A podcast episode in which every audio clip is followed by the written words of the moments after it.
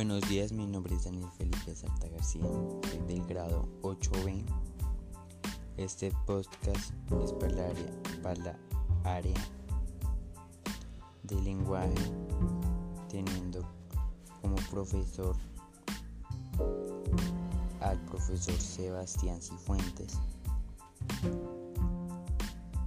A continuación voy a dar mi opinión sobre la obra literaria de Fernando Soto Aparicio,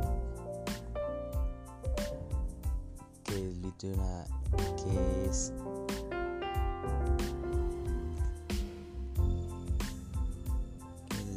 con el nombre de Mientras llueve.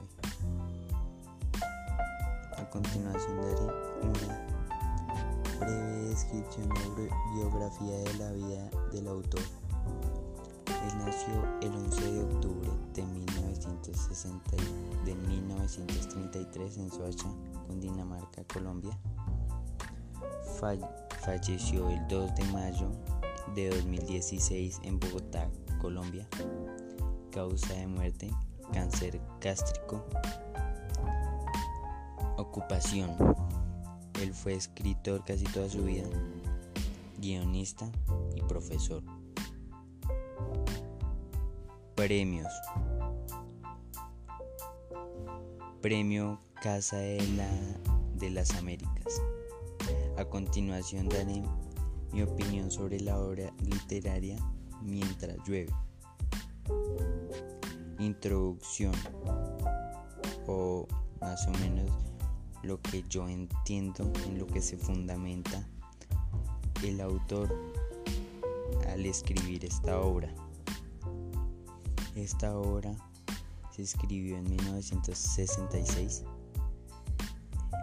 La base en la que se fundamenta esta historia es en la injusticia, ya que provoca que la vida de uno de nuestros personajes viviera una vida totalmente distinta a lo que se pudo ser. Y esto acarrió consigo la venganza y la tragedia, dejando de por sí el amor. Mm, los personajes que se dan en esta obra son la señora Jacinta, que es la persona que obliga a Salina a que se casara con, con el señor Jacobo para obtener su fortuna. Fernando, el amor de Celina, y Celina, nuestra personaje principal, a la que le dañaron su vida por la injusticia. La historia del libro ocurre en un pueblo llamado San, Juan del, del Alba. y, también se y también se desarrolla en un barrio bajo de la capital. La historia, la historia en lo que yo alcancé a comprender. Se trata de que gracias a la injusticia de, la señora Simona, Celina no pudo, no pudo, no pudo tener un amor o Fernando. Obligada a estar con Jacobo, un señor muy de mucha edad, de demasiada Pero un día antes a la boda, ella, ella, ella se relaciona con Fernando. Y esto el, el señor Jacobo no, pues, no lo tolera, cayéndole todo el peso de la ley a Celina.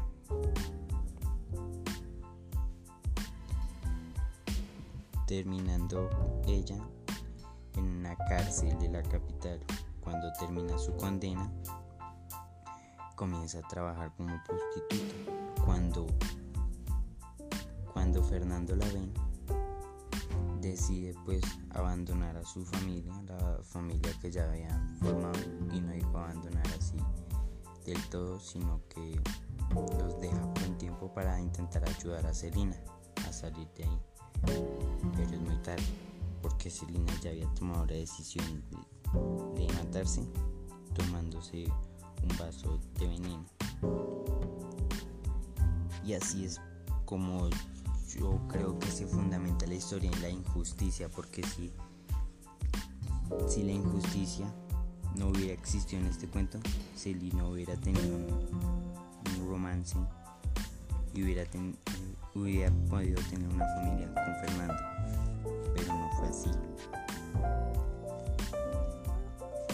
Y pues mi opinión sobre el libro es que es un libro muy atrayente que pues una vez que comienzas a leer el capítulo o mejor dicho la página la principal página pues te va, te va interesando el tema porque no comienza desde no comienza desde un principio o sea tenemos que leer todo el libro para poder comprender para poder entrelazar unas partes con otras para poder llegar a una conclusión exacta como quería que hiciéramos.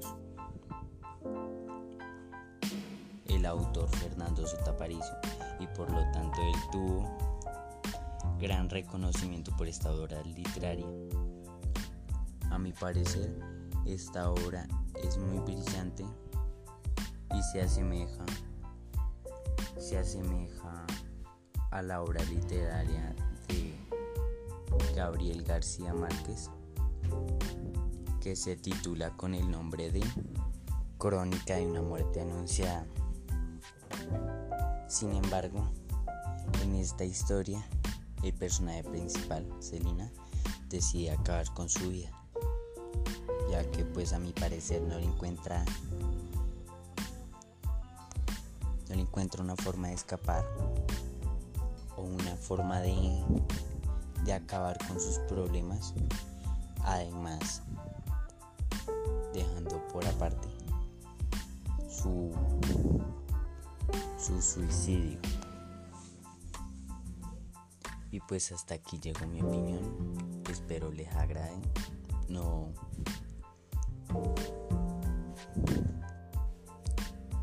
Y buenas tardes.